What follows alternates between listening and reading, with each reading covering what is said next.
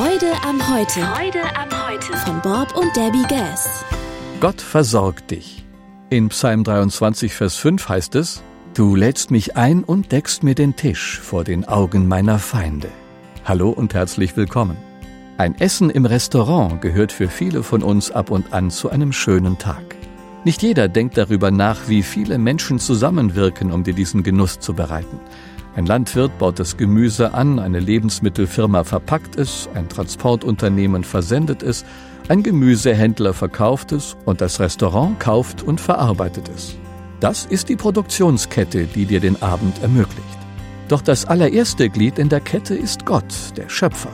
Er schuf die Erde, die Samen und das Vieh. Ohne ihn würden wir verhungern.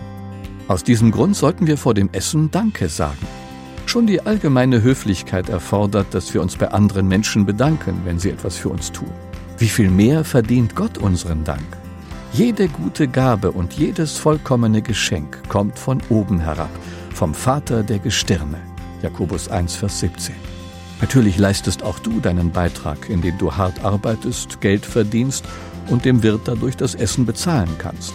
Doch ermahne die, die in dieser Welt reich sind, nicht überheblich zu werden und ihre Hoffnung nicht auf den unsicheren Reichtum zu setzen, sondern auf Gott, der uns alles reichlich gibt, das wir brauchen.